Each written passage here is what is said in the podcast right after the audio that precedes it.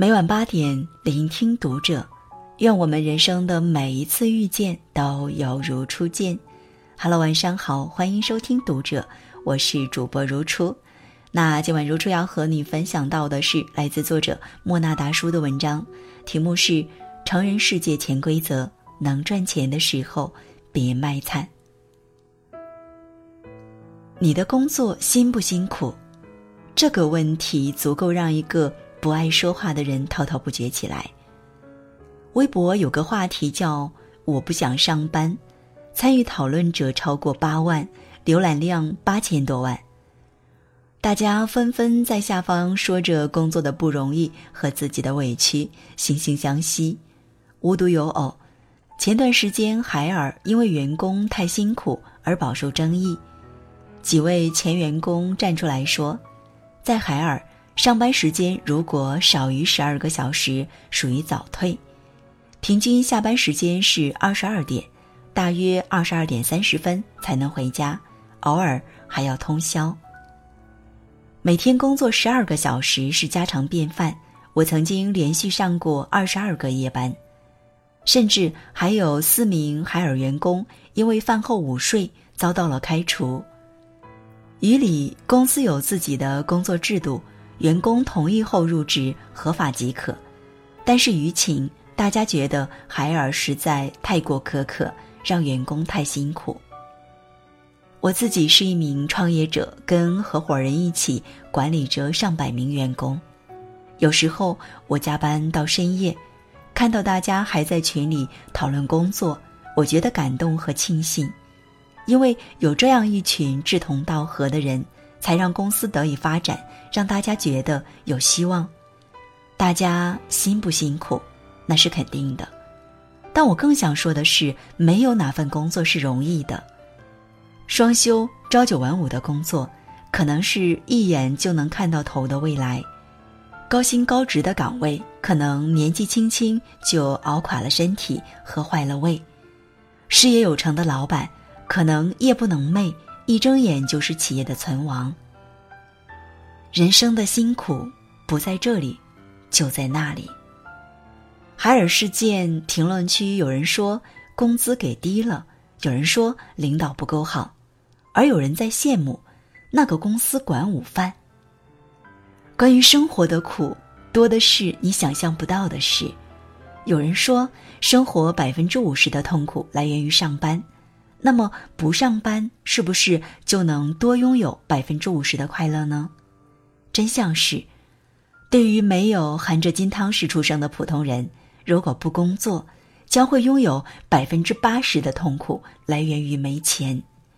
小欢喜里，黄磊饰演的企业中层，人到中年突然被裁，工作的压力和业绩一并消失，终于可以溜溜花草市场，他却哭了。妻子降职，两个高三的孩子，学区房的开销一个比一个无情。工作的苦你是看得见的，是能够解决无视逃避的；生活的苦你是看不见的，但一来就是暴击，无处可躲。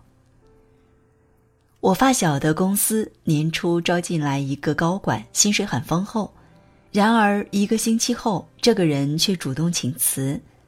原因很简单，创业公司的压力比较大，大家经常熬夜到深夜，而他因为年龄和家庭的原因，精神和身体都承受不住。他和剧中的黄磊一样，年龄已经让他们不具备竞争力了。为什么很多招聘启事上会写着年龄限制？难道公司领导不知道资历的重要性吗？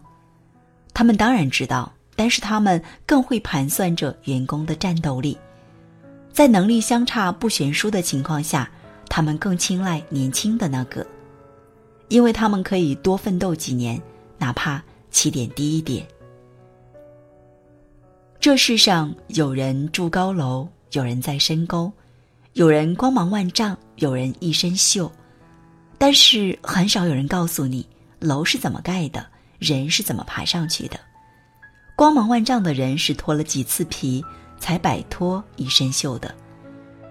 我面试过几百个应聘者，一直坚信的是，勤奋加努力才能创造价值。员工只有在工作中找到存在感，才会愿意去奋斗，不会轻易离开。这是一个正向循环。在我公司的骨干员工，最初入职时做着最基础的工作，拿着最低的工资。但有次我早起准备一篇文章，八点钟到公司时遇见了他。我那时对他还不熟悉，很好奇的问：“十点钟上班，你怎么这么早就来了？”他精神饱满的回答我：“习惯了早起，就早点来公司。”那时我才知道，他一直都是这个点到公司，却是公司住的最远的人。我一下就记住了他，在往后的日子里留意，发现他其实很有能力。便给了他很多机会，他也凭借着能力一步步走到今天。因此，我也想告诉大家：如果你一直觉得怀才不遇、备受冷落，可以思考一下自己有没有努力到能被看到。职场上最酷的就是毫无保留的发挥实力。想配得上更高的荣誉，你得先走到队伍前面去。抱怨和恨是弱者的选择，你要去当强者，唯有做出改变。创业初期，我遇到瓶颈，经常跟我爸抱怨。我想得到的是安慰，但是他却一针见血地说：“你把力气都用来抱怨了，还有精力去解决问题吗？”我突然醒悟过来，很快跳出了自我感动的怪圈，觉得委屈的时候可以大哭一场。但是哭完之后，生活还得继续，这才是真相。蹲在地上给别人擦鞋，只为卖出一瓶清洁剂，他受过的委屈谁知道？为了生计，单亲妈妈带着女儿跑夜班出租，他遭受过的白眼谁明白？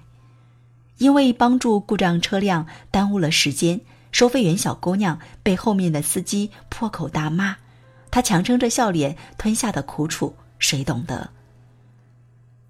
这个世界上，谁跟谁谈辛苦，总是不够资格的。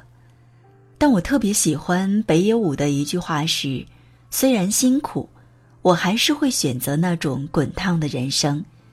通宵完成工作的成就感，能让人忘了疲惫；好几周才搞定的客户，签单的瞬间，能让人忘了委屈。你可以一辈子不登山。”但你心里一定要有座山，它使你总往高处爬，使你无论什么时候抬起头，总能看到希望。生活偶有阴影，并不值得恐惧，那是因为你正站在光里。好了，今晚的分享就这样了。如果喜欢，欢迎拉到文末帮我们点亮再看哦。这里是读者，我是如初，我们下次节目再见。